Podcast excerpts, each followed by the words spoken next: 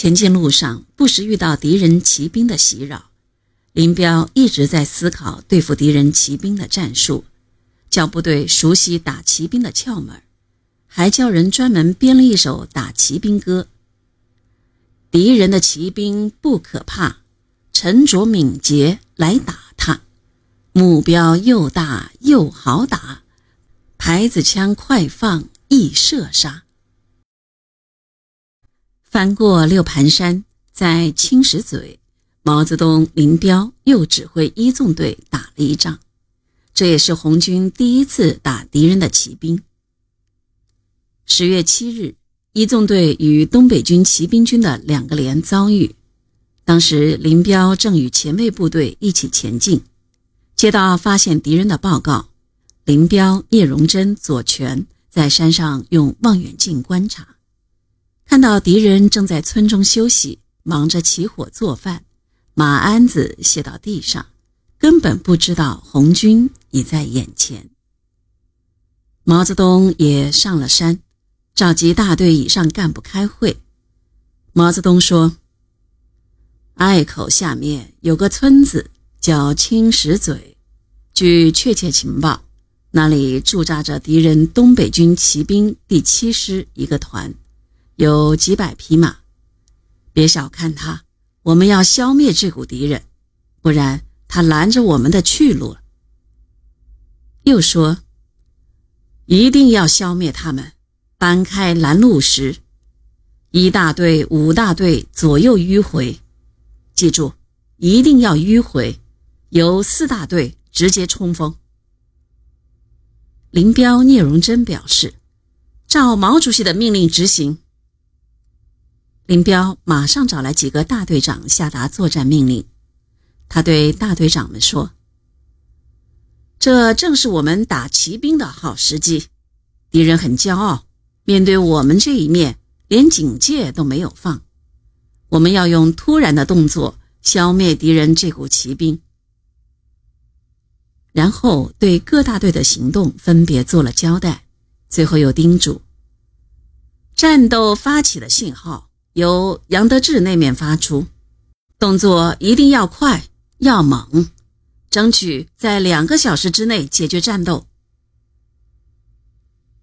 部署完毕之后，他就坐在山头的一棵小树下，等待战斗打响。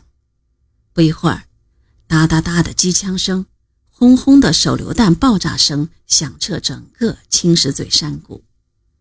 三个大队猛虎一样扑下山去。敌人糊里糊涂当了俘虏。赵林彪的提议，红军用缴获来的一百多匹马，建立了自己的骑兵侦察连。从此，部队对打敌人骑兵也有了信心。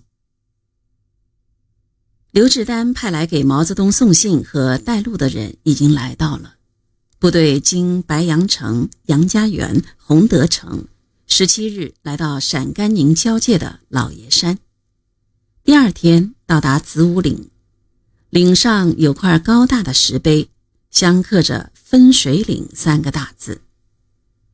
毛泽东看到碑以后，兴奋地对大家说：“我们已经走了十个省，走下山去就进入第十一个省——陕西省了，那里就是我们的根据地。”我们的家了，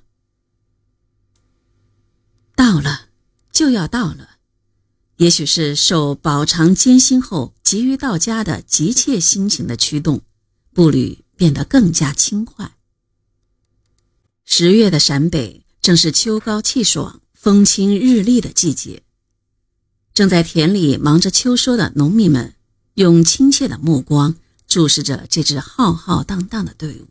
不时指点着，说笑着。队伍里歌声此起彼伏，兴高采烈的战士们笑语不断。十月十九日，陕甘支队终于进入了陕北根据地边缘的一个小镇——保安县吴起镇。一进镇子，一间窑洞门口挂着的工农民主政府牌子和土墙上“打土豪分田地”的标语，赫然。映入眼帘，啊，这次是真的到家了。党中央毛泽东带着陕甘支队到达吴起镇的消息，被当地群众用鸡毛信传遍附近各村。